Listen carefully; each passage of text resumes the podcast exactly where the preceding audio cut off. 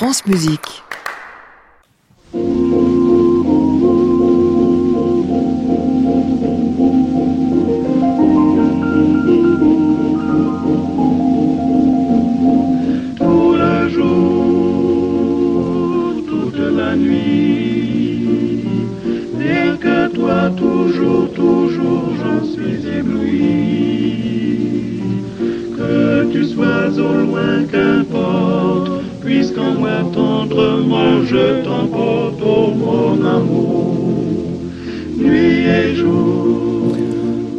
Bonsoir à tous et bienvenue dans le Classic Club sur France Musique. Tous les soirs que Dieu fait dans la semaine au moins 22 heures en direct depuis l'hôtel Bedford à Paris au 17 rue de l'Arcade. Ils sont trois à m'avoir rejoint ce soir. Les hasards de calendrier, ils étaient tous disponibles là. On n'allait pas dire non. Qu'est-ce qu'ils vont bien pouvoir se dire tellement ils sont différents les uns des autres? Je ne sais pas. C'est quand on a plein de différences qu'on a plein de choses à se raconter. Un compositeur qui a quatre créations d'un coup, un acteur, comédien, réalisateur qui nous offre la sonate à Kreutzer sur les planches et puis un chanteur qui, après un Debussy magnifique, vient de faire scandale presque tout seul. À Madrid, nous sommes ensemble ce soir jusqu'à 23h avec Jacques Lenot, Jean-Marc Barr et Stéphane Degout. Bienvenue à tous dans le Classic Club.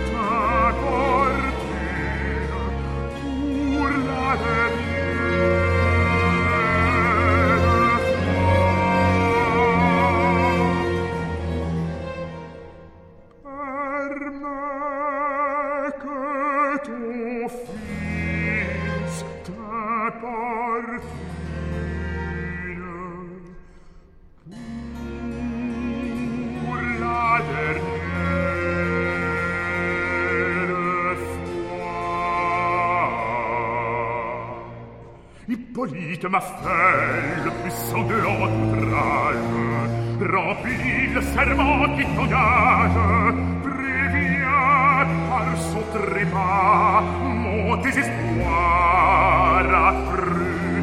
Ah, si tu refusais de venger mon injure, je serais parricide et tu serais parjure. Nous serions coupables tous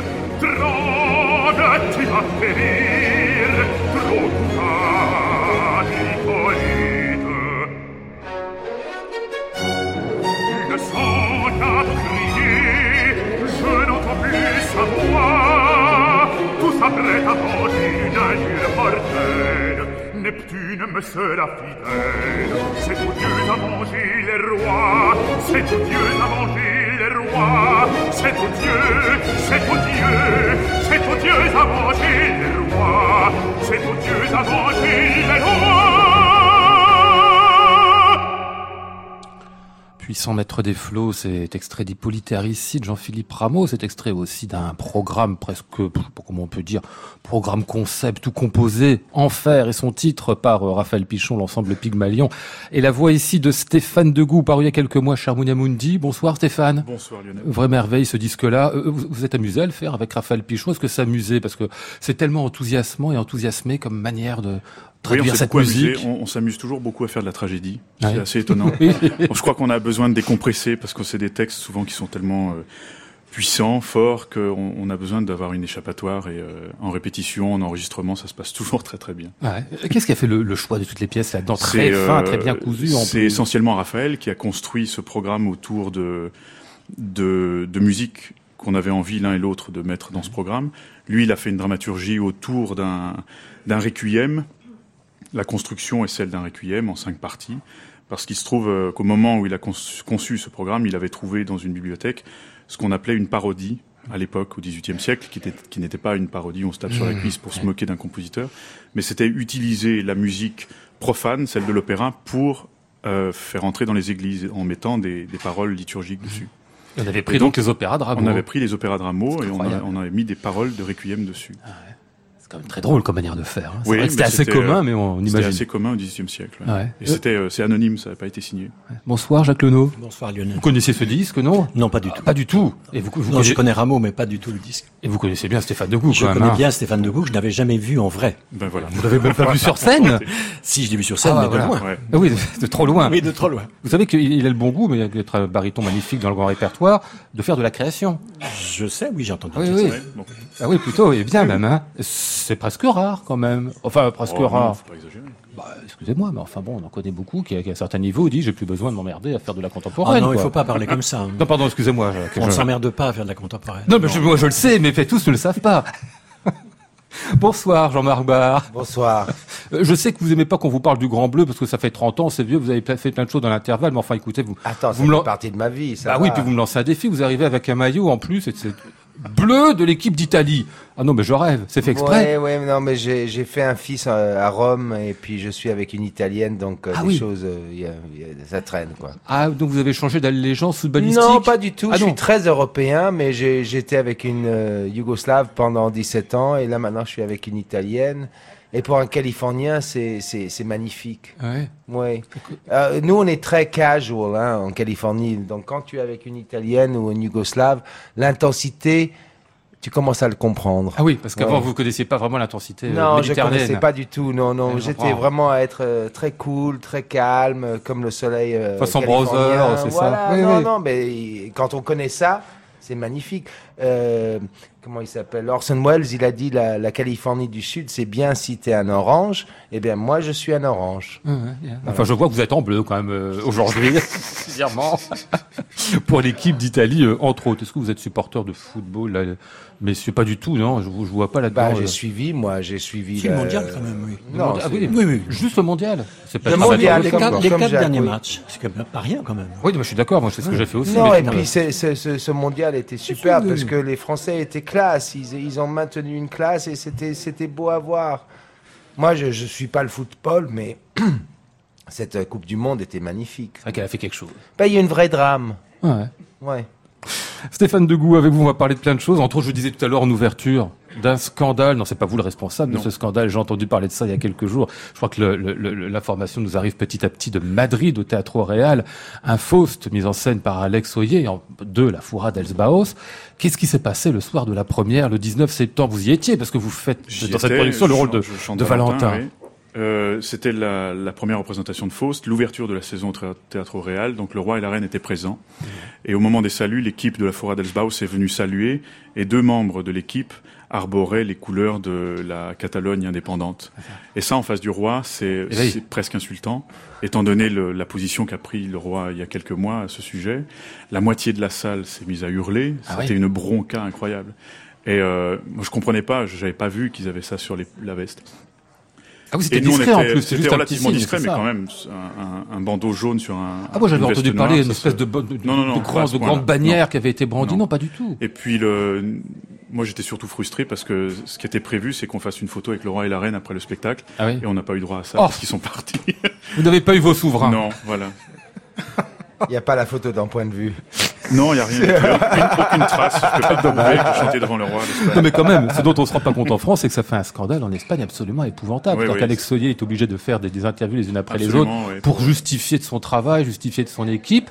Comme quoi, l'opéra peut encore être un lieu de, de, de, de, de tension politique. C'est Ouais. rassurant un peu quelque part. Oui, c'est rassurant. Oui, ça fait ça fait du bien d'avoir ça de temps en temps. Ouais. Euh, Jacques Lenou. Oui, je pense ça, parce qu'il y, a- il y a un film de Visconti euh, qui, qui parle d'un scandale. euh, les Autrichiens qui étaient les propriétaires de Venise, on peut dire. Et le, le prétexte de Verdi est de, de faire un scandale sur un film, donc qui est Sanso, qu'on qu'on a vu dans les, oui. dans les années 55, peut-être, oui. voilà. Ouais. Et c'était aussi un scandale d'opéra. C'était, oui, absolument. Bah oui, à l'époque, c'était normal parce que l'opéra Non, avait c'était une pas vraie normal. valeur. Non, Aujourd'hui, c'est plus rare quand même. Mais Oui. Les scandales, les scandales font vivre, je trouve. C'est c'est une manière de, de s'exprimer, violente, certes, mais qui, qui déclenche toujours quelque chose. Bah là, on voit que ça déclenché euh, un truc. À hein. l'opéra, il y a souvent des, des grandes pages d'histoire qui sont qui démarrent à l'opéra. L'indépendance de la Belgique, la création du pays a démarré à l'opéra Mhm.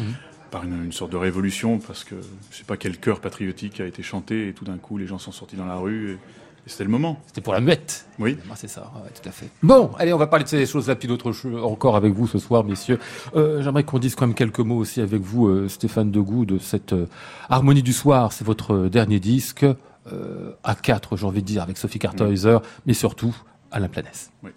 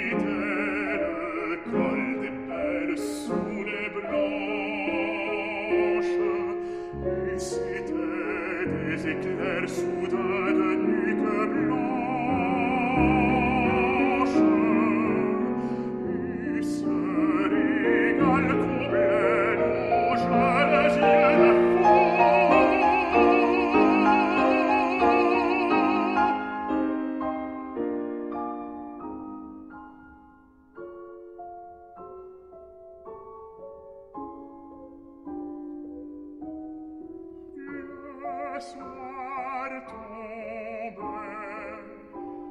le soir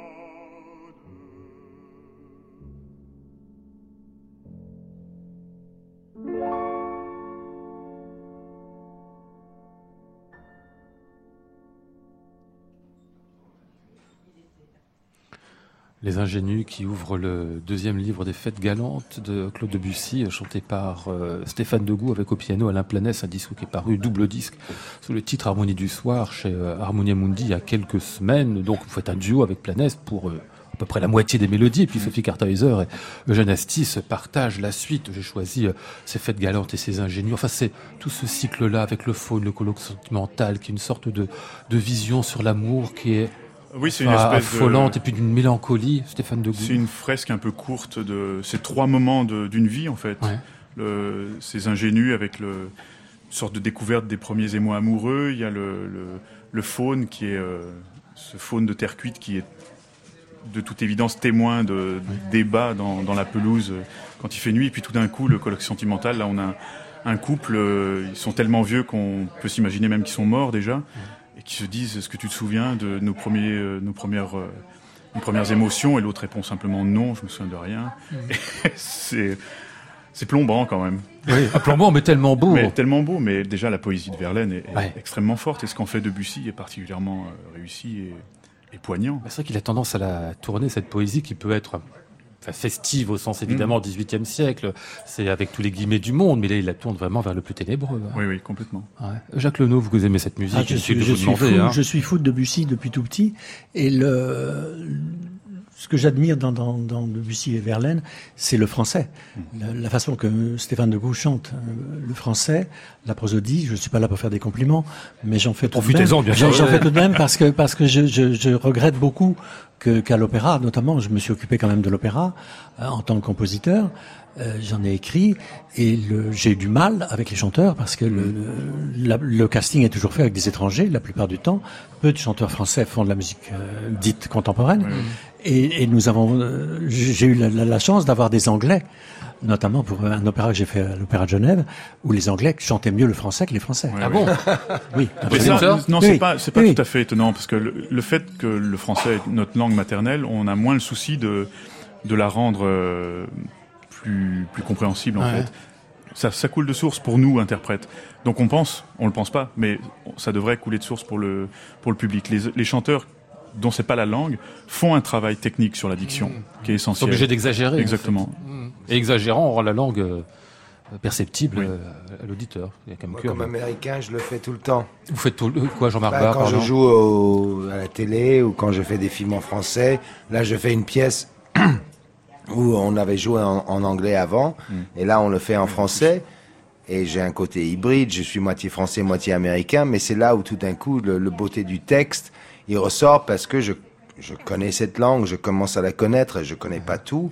Mais tout d'un coup, quand on l'a, comme les Anglais, quand ils étudient phonétiquement ce que c'est le français, ils sont beaucoup plus précis. Mm. Et, et, quand on connaît deux langues aussi bien, c'est un trésor. on est obligé du coup de rendre conscient certains processus pour pouvoir. Euh, bah, C'est-à-dire que là, là je, je reviens du théâtre justement maintenant. J'étais en train de parler. Ah, vous étiez sur scène il y a encore une demi-heure, c'est ça? Oui, il y a, une heure et, et, et, il y a des longues, longues phrasées et, tout d'un coup, quand on, on, est capable de faire cette phrasée dans, dans, dans du français, euh, cette musique, cette, cette, cette, euh, sagesse derrière cette langue, elle est évidente. Mhm. Euh, Stéphane Degout, euh, l'histoire de compagnonnage, on peut le dire, avec Alain Planète, c'est un compagnonnage qui remonte à peu de temps. Mais enfin, il y a eu des concerts avant ce disque-là, puis on sent qu'il y a une sorte de... Enfin, je sais pas comment vous travaillez tous les deux, mais euh, il y a l'affirmation du pianiste, véritable pianiste, à côté du chanteur. Et ça, on aime ça quand même. Oui, complètement. Alain Planète, je le connais depuis très longtemps parce que c'est un ami proche de mes beaux-parents. Et puis, il est lyonnais aussi, comme moi.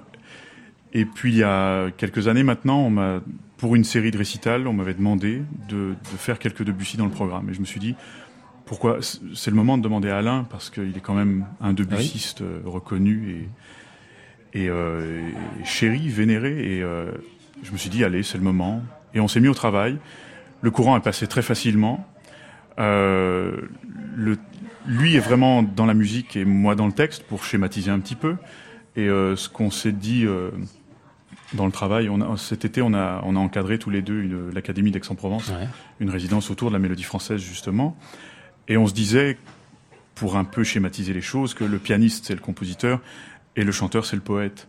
Et donc, mm. le travail qu'ils font ensemble euh, est le travail euh, primitif de... Ça redouble, en fait, ça redouble ça. Ah ouais, on va écouter un extrait d'un de, des beaux cycles qu'on trouve sur ce, dans ce double disque. C'est Le Promenade noir des deux amants, euh, poème de Tristan L'Hermite.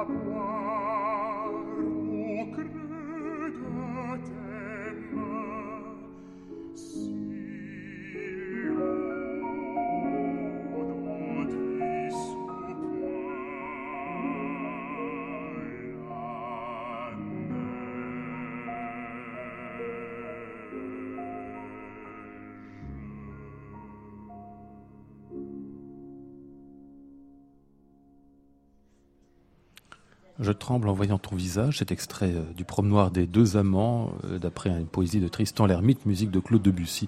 Et c'était à nouveau euh, Stéphane Degout et Alain Planès. Classic Club, Lionel Esparza, France Musique. Euh, cette musique, elle est presque, c'est presque un Debussy sentimental, Stéphane Degout qu'on entendait là, non? Oui, et Enfin, le- magnifiquement sentimental, mais un peu.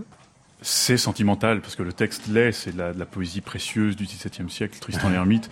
Mais il faut quand même savoir la jouer et la dire euh, sans affectation, comme dirait Golo, Mhm. sans euh, sans en rajouter. C'est de la musique qui euh, qui a besoin de simplicité en fait. Le- mon, mon grand maître Ruben Lifshitz citait souvent son maître à lui, qui était Alfred Cortot, et qui disait il faut laisser la musique tranquille. Oui. Et tout ça, et cette phrase m'a longtemps, longtemps interrogé. Ouais. Je commence à la comprendre. C'est bizarre comme formulation, Jacques Leno. Faut Ah laisser c'est la musique bien. tranquille. Ah, c'est bien, Bouche Ça- un ça- compositeur, il attend ça. Ça me plaît beaucoup. Il faut laisser la musique tranquille. Oui, c'est vrai. Il faudrait, il faudrait qu'elle nous laisse tranquille aussi souvent la musique, Pourquoi elle vous laisse pas tranquille parce qu'il y a trop de musique partout. Ah oui, c'est vrai, oui, bah oui. Trop d'images aussi. Trop, Ah et, trop d'images. Aujourd'hui, trop d'images en plus. Oui, oui. Il, y a, il y a trop de tout même. Hein. Un peu de silence. Puisque vous citez Golo, euh, euh, Stéphane Degout, on va signaler, vous ferez votre premier euh, Golo à l'Opéra Comique le 23 octobre. Alors on va attendre Oui, ça parce que absolument. vous avez été un Péléas absolument magnifique. Et puis donc vous passez comme beaucoup d'autres, parce que la voix change, c'est ça hein. À Golo à un certain moment, dans, dans la meilleure situation possible en plus, j'ai l'impression. Enfin la meilleure. Vous allez me dire peut-être pas pour telle ou telle raison, mais enfin c'est si. Si, si, c'est vraiment très très confortable parce que c'est pas une production, il y aura pas de mise en scène, c'est un concert au piano, il n'y a pas le danger d'avoir un orchestre euh, un peu important. C'est l'Opéra Comique qui est une salle à la taille idéale, et c'est en plus la salle où a été créé Péléas et Mélisande en 1902. Donc ça, tout, tout ça me met dans un, dans un confort de travail et, de, et dans une certaine confiance. Très, très agréable. Je comprends. Pour un premier Golo en. Oui, enfin en même temps, vous connaissez le rôle par cœur depuis euh, depuis 15 ans, c'est ça? Euh, ben, je l'ai côtoyé pendant longtemps, puisque Ah oui. j'ai joué le jeune frère euh, quand même pendant 8 ans, et euh, maintenant je passe parce que j'ai l'âge d'être golo, et la voix d'être golo, donc c'est c'est étrange parce que je pensais en, en, en abordant le personnage le connaître suffisamment, mais en fait il faut que je me le mette euh, dans le corps et dans la voix, oui. et ça c'est encore une autre histoire. Ça doit être magnifique quand même. On a joué un personnage pendant des années, passé l'autre à côté, enfin qui est celui avec lequel finalement on a on a fait grandir son propre personnage pendant des années. Ça doit être euh, extraordinaire, quoi. Oui, oui, c'est Parce assez- qu'un peu déréalisant en même temps. Ça pourrait être le titre d'une nouvelle œuvre, Oubliez Péléas. Oui. oui. On pourrait faire la suite. Après tout, il meurt au quatrième acte, Péléas, on peut, on peut broder. Oui, c'est ce qui s'est passé après. Jean-Marc Barr. Alors, je sais pas si le classique fait partie de votre, de votre centre musique. En fait, j'ai l'impression que vous, vous êtes très éclectique en musique. Mais enfin, on signalerait une chose, c'est que vous, passez- vous avez passé euh, 17 ans de votre vie avec une pianiste classique. Oui, oui. Alors, euh, je dois dire que je viens de San Diego, que j'étais dans le skateboard et, et le surf, et que j'ai je suis tombé am- amoureux d'une d'une, euh, pianiste yougoslave, et que quand euh, elle avait des concerts, c'était 5-6 mois de répétition à la maison euh, pendant 5-6 heures, et que l'intensité, j'avais pas j'avais pas compris ce que c'était ce mot. Après avoir vécu avec elle, j'ai compris ce que c'était l'intensité. Euh, l'intensité du moment de ce que peut être un concert classique quand on est spectateur, quand on sait ce que c'est de jouer tout seul euh, un œuvre au piano ou euh, au violoncelle. Euh, j'ai eu plus peur pour elle que j'ai eu peur pour moi quand j'ai fait du Ah oui. théâtre ou du cinéma Oui, parce que c'est une montagne à, à, à monter. Et, Bah, remarquez et- quand on fait une pièce sur, sur les planches, pareil, non? Enfin, au cinéma oui, encore prendre, oui, mais, au quand on est tout seul, tout seul avec du Chopin ou du Scriabine, euh, c'est un acte euh, spirituel, religieux, parce qu'il y a la moitié des gens qui connaissent ce, ce, ce- musique. Et pour moi, euh, après avoir écouté des jours et des jours et des jours, je connaissais Mhm. cette musique quand elle répétait. Et puis euh, il y avait des certains moments, elle, était serbe pendant la guerre des années 90, et tout d'un coup, c'était deux trois semaines, elle devait jouer au Bouffe du Nord euh, du Chopin. Et ben, elle, elle devenait folle. Elle devenait folle. C'était, elle, elle, elle saignait du nez. Elle, c'était, c'était quelque chose de physique. Alors euh, moi, quand je fais du acting, comme on dit, euh, je m'amuse. Plus je simple. suis dans le jeu. Je ne suis pas dans cette intensité. Et le vrai drame, quand on écoute euh, un, un grand concert de Perlmutter ou de Radulupu, euh, il y, a, il y a une, un drame qui s'implique tout de suite. Et ce drame, si on est sensible à ça, nous, nous, nous réveille le- l'esprit. Et puis, euh, cette femme, Irina Detchermich, avec qui je vivais, son approche à, à la musique m'a complètement inspiré parce qu'elle m'a, elle m'a fait comprendre, comme une grande dépression, ce que peut être la, la- le grand art. Ouais. Le grand art, c'est une grande dépression, messieurs. Vous travaillez avec ça. Stéphane. Moi, ça va. Mais vous comprenez. Oui, bien sûr, je comprends. Oui, parce qu'on est dans une, on est dans une société aujourd'hui qui évite le drame. Oui. Surtout quand on va au cinéma aujourd'hui, on est dans le divertissement, les trucs comme ça. Mais ce que les gens, ils ont besoin, c'est le drame. Mm. Et, et cette drame, elle, elle est intéressante parce qu'elle nous met dans une vraie recherche spirituelle de qui on est nous-mêmes quant à cette drame. Et la musique, ça permet entre autres ça. Bon, on va écouter un extrait de la Sonata Kreutzer de Beethoven, puisque c'est euh, cette œuvre-là, enfin non, celle de Tolstoï, mais vaguement inspirée de. Voilà, il était inspiré par la Sonata Kreutzer pour écrire ce roman sur l'incapacité des hommes et des femmes d'avoir des vrais rapports dans un monde d'hommes. Et tout d'un coup, son côté très chrétien, Mm. très puriste dans le chrétianisme, euh, a été a inspiré ce personnage que je pense que 95% des, des, des mâles aujourd'hui encore vivent ce, ce, ce dilemme. C'est que c'est dur d'être numéro un, c'est dur de contrôler tout le monde, Ouais. et que tout d'un coup, quand on se rend compte de ça, et ben là, là, il y a le vrai drame. Un extrait de la Sonata Kreutzer de Beethoven cette fois.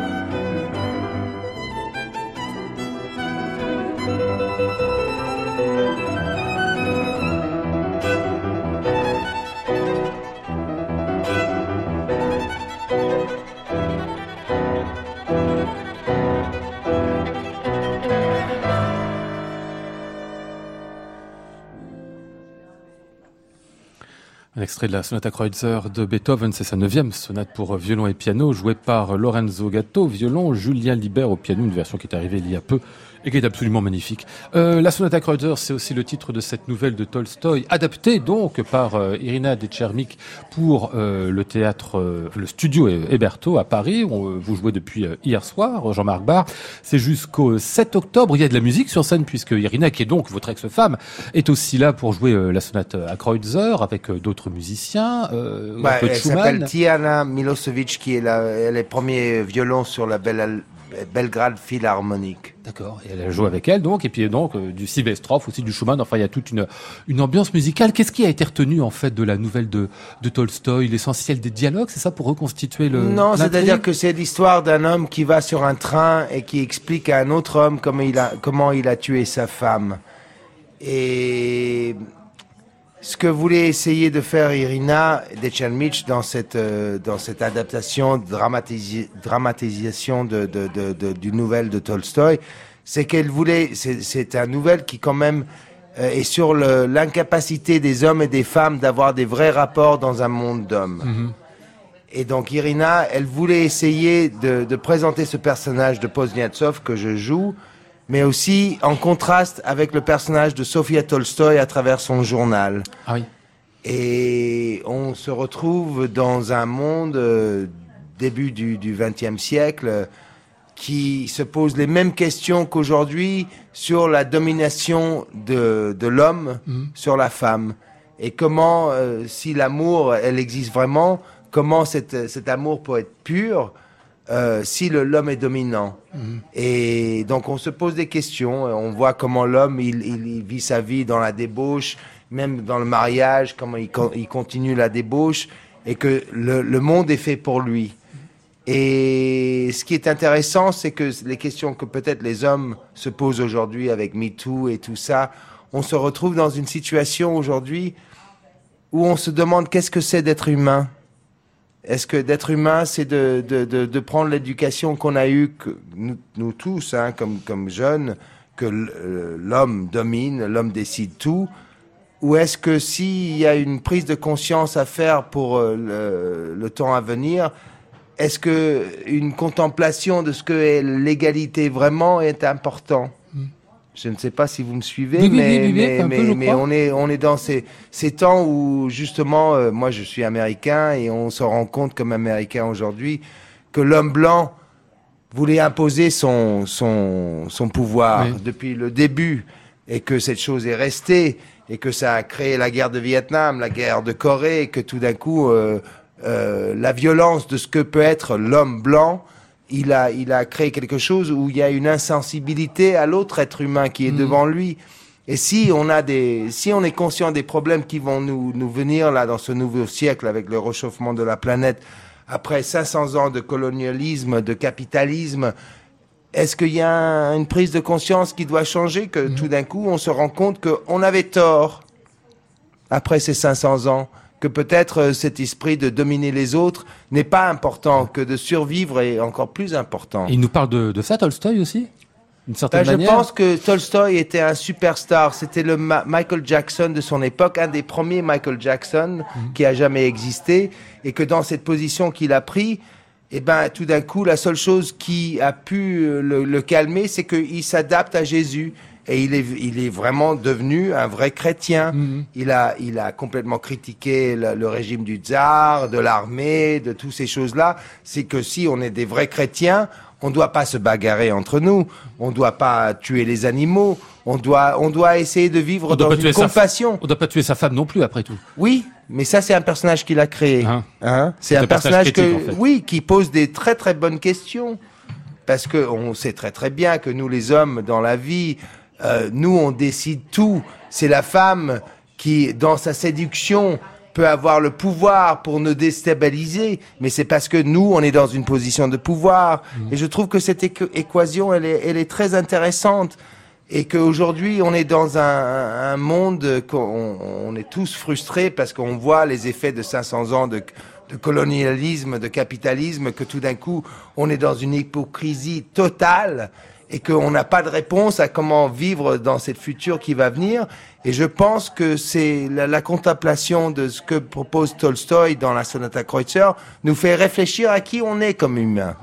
Et que si il y a une réponse qui va peut-être nous sauver de ce siècle qui va arriver avec le réchauffement de, de la planète et tout ça, c'est qu'on doit changer, on doit avoir une prise de conscience où l'égalité, elle est vraiment quelque chose de, de réel et pas quelque chose d'intellectuel, mais spirituel. Je sais Eh ben- pas si je suis clair là, Ah mais oui, vous pour- dites plein de pour- choses, absolu- absolument. Eh ben, tout ça, ce sera à voir ou à, je ne sais pas comment on dit, à poursuivre dans la sonate à Kreutzer, donc d'après euh, Tolstoï, que vous jouez euh, Jean-Marc Barr au studio euh, Héberto à Paris depuis hier jusqu'au euh, 7 octobre. Allez, on va poursuivre en revenant à Stéphane Degout, euh, musicalement, et à ses Troyens.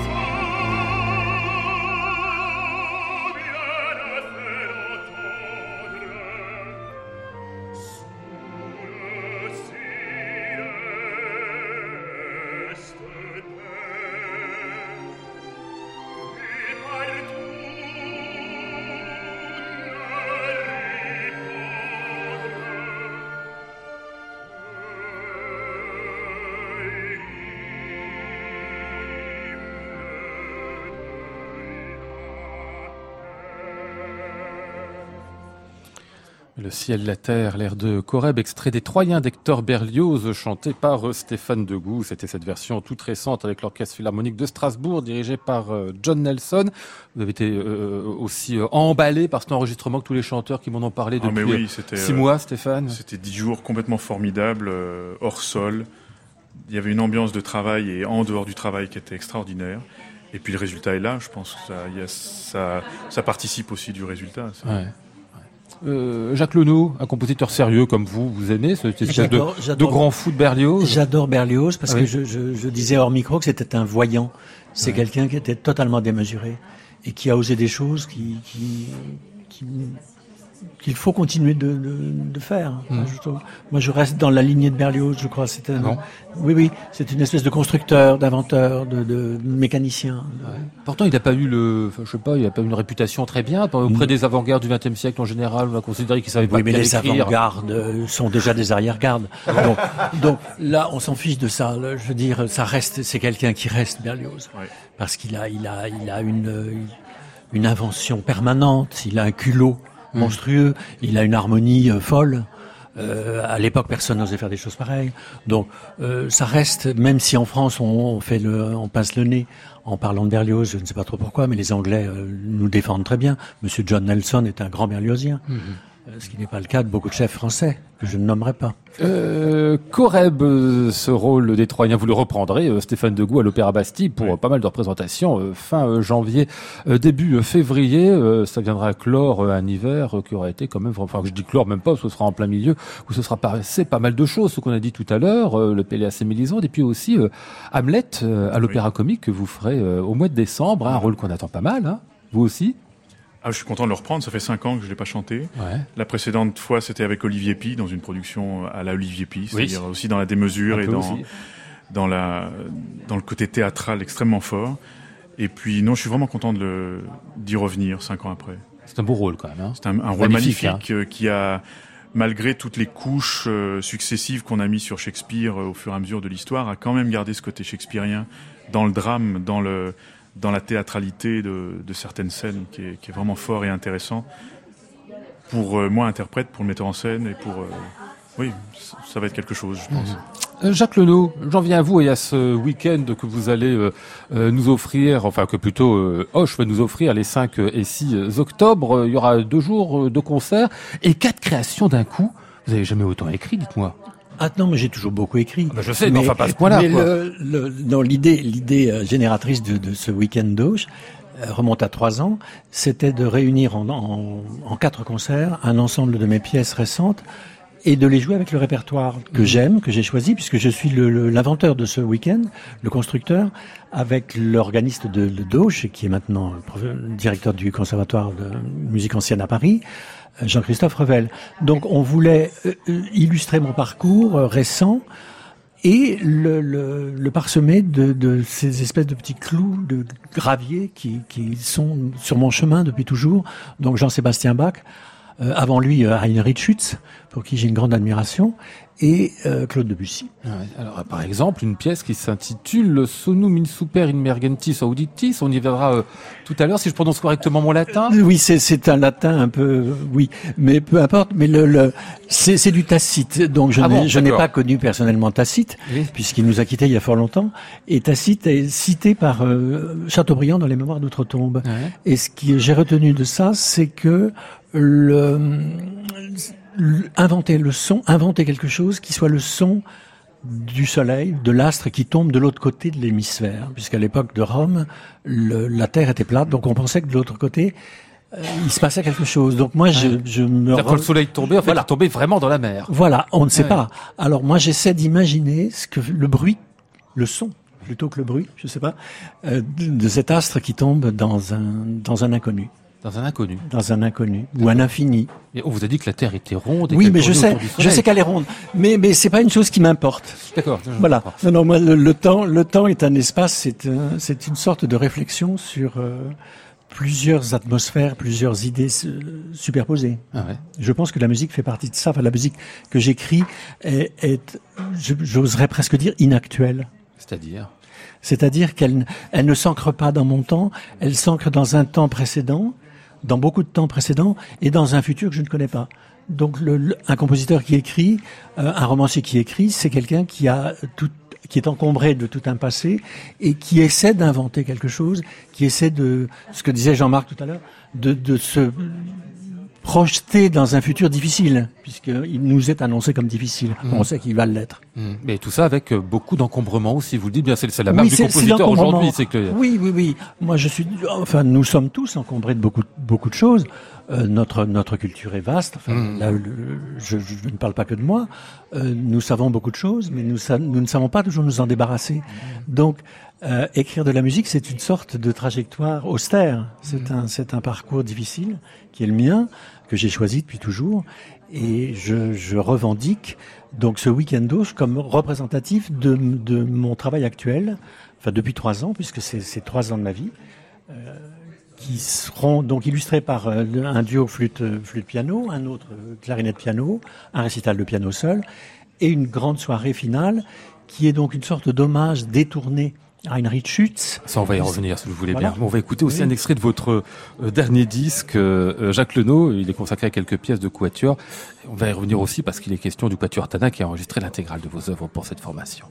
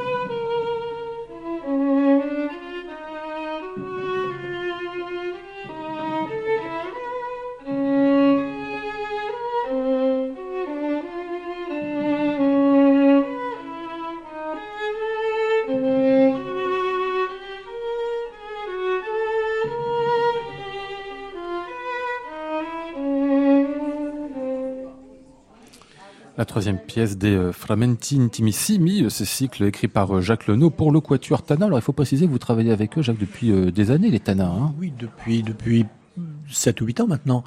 Et j'ai pu écrire ces fragments parce que justement, nous avons une, un terrain commun. On a, on a une espèce d'entente tacite, j'allais dire, puisqu'on parlait du poète tacite tout à l'heure.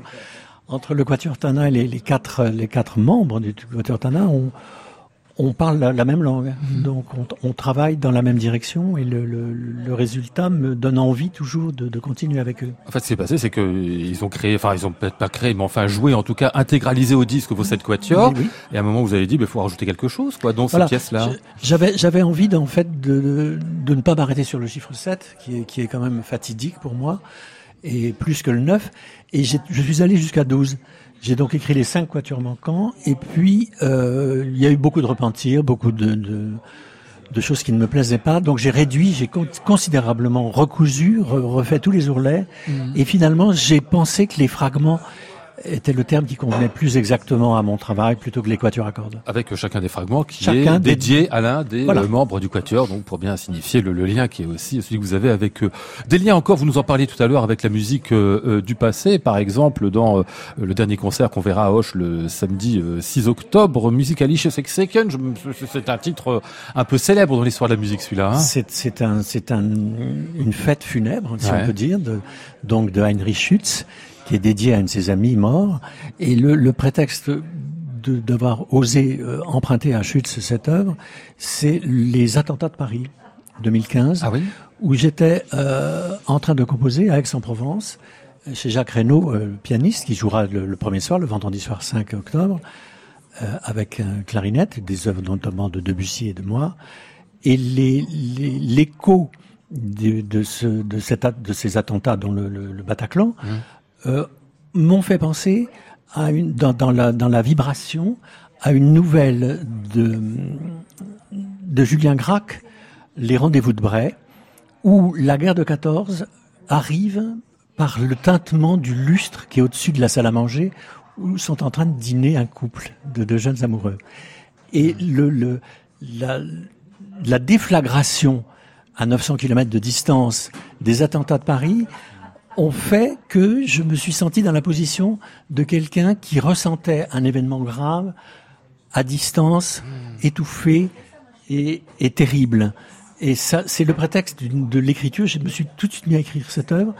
Pourquoi Chute s'est venu en évidence? Parce que ce n'était évidemment pas une fête funèbre, c'était une tragédie, mais j'ai transformé mon, mon travail avec l'idée de la consolation. Parce que j'ai toujours en moi le, le, la, la, référence de cet admirable tout petit texte de Stig Dagerman que j'essaie de faire connaître à tout le monde, qui s'appelle Notre besoin de consolation est impossible à rassasier. C'est édité chez Actes Sud et je, je profite de la, ma parole pour le, pour, pour le faire diffuser parce que c'est, c'est, nous sommes dans cette espèce de besoin de consolation. Et le, les attentats de Paris, euh, qui resteront quelque chose d'inconsolable, euh, je le transfigure, si vous voulez, dans, dans une espèce de, de d'hommage funèbre et festif en même temps, avec le, le grand orgue historique de, la cathédrale d'Auch, euh, de Jean de Joyeuse, 1694, qui, qui, est une chose en soi absolument exceptionnelle, l'orgue de chœur, qui est un cavaillé-école de 1858, et douze musiciens que j'ai convoqués que j'ai engagé mhm. et euh, je peux dire que je suis le, le, la cheville ouvrière de, la, ah de, de, de, tout cet ensemble de, depuis trois ans. C'est marrant comme un événement, enfin qu'on a tous vécu, hein, comme un compositeur arrive à prendre cet événement-là et euh, essayer d'en faire quelque chose à l'intérieur d'une œuvre. Stéphane Degout, je sais pas qu'est-ce que vous faisiez, vous vous souvenez ce, ce, ce, soir de novembre 2015 où vous étiez? Euh, Je crois, je venais d'arriver à Vienne ouais. où on avait, on était en tournée avec René Jacobs, on faisait le, Don Quichotte de Francesco Conti. Et, euh, et je, je, suis, euh, je me connecte à Internet, je regarde Twitter, etc. Et je dis Paris, pauvre Paris, qu'est-ce qui s'est passé? Donc je branche la télévision à l'hôtel et je, je, me rends compte de ce qui s'est passé. Et euh, j'ai très mal dormi. Le lendemain, je rejoignais un ami pour le, pour le dîner après une répétition. Et je passe devant l'ambassade de France. Et sur le côté de l'ambassade de France, qui est l'entrée euh, administrative, disons, il y avait quelques petites fleurs posées, et puis une petite bougie. Je me suis dit, bon, c'est chouette. Et j'ai fait le tour et je suis passé devant la façade de l'ambassade. Et là, il y avait des montagnes de fleurs. Et de bougies et des gens qui étaient là pour se recueillir. Pas seulement des Français. Et ça m'a quand même, euh, ça m'a un peu soulevé le cœur. Oh, ouais, je comprends. Ouais. En plus de, de l'événement, la veille, ce, ce, ce, mouvement spontané qui a, qui a lieu presque chaque fois d'ailleurs, mmh. à chaque attentat dans, dans tous les pays, il y a ce genre de, de spontanéité comme ça des, des gens qui est, qui est, très très forte. Vous vous souvenez, vous Jean-Marc Barr, vous étiez ce, ce soir-là et comment vous l'avez appris? J'étais à Rome, mon fils était né deux mois auparavant, donc j'étais dans la joie de cette première naissance de mon premier fils. C'est ça, ça, ça s'est passé où j'habite là à Belleville, euh, ah oui. il y a le petit Cambodge et tout ça. J'avais déjà vécu le 11 septembre. Vous étiez à New York le, le 11 septembre? Non, non, non mais euh, je l'ai vécu comme américain et, mmh. et je viens quand même d'un pays où le président, euh, tous les mardis euh, matin, euh, décide qui va être assassiné par un drone, soit en Yémen, soit en, en Syrie. Mmh.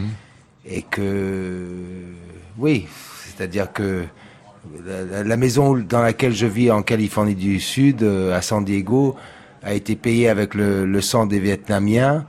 Euh, cette, cette chose qui se passe dans le Proche-Orient, elle, elle, est très dure hein, mmh. et on y participe, Américains comme Français ensemble, et que tout d'un coup, euh, ça, ça vient juste devant notre porte.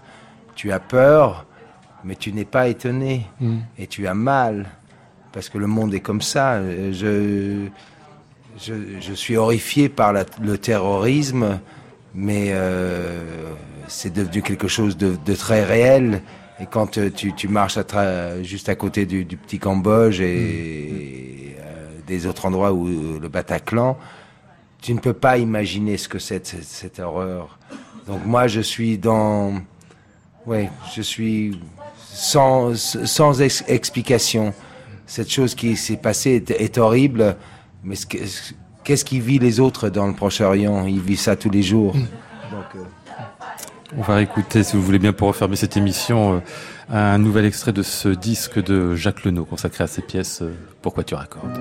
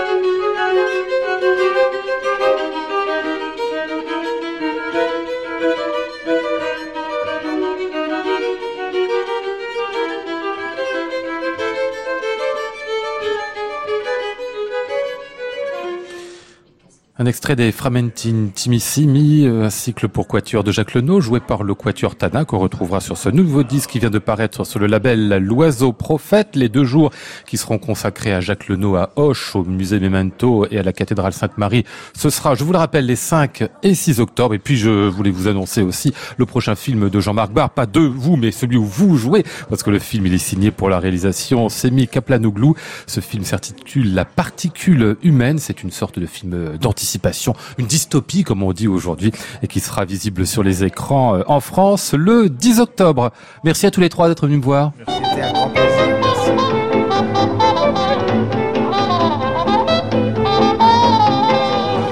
Nous étions ce soir avec Maude Nourri, Flora Sternadel, Antoine Courtin, Hervé Dubreuil et Alexandre James. Voici le ciel peuplé de ces moutons blancs, voici la mer troublée, spectacle troublant. Je vous retrouve demain jeudi. Nous serons avec Christophe Rousset, le claveciniste bien sûr, à ses côtés Marie-Pauline Martin et Christiane Laloum. J'entends la ville qui me dit bonsoir et moi sur le quai de la gare, je dis de mon mieux des mots d'adieu. Très bonne nuit à tous à l'écoute de France Musique. 23h, on retrouve Arnaud Merlin comme promis et pour son portrait contemporain. À réécouter sur francemusique.fr.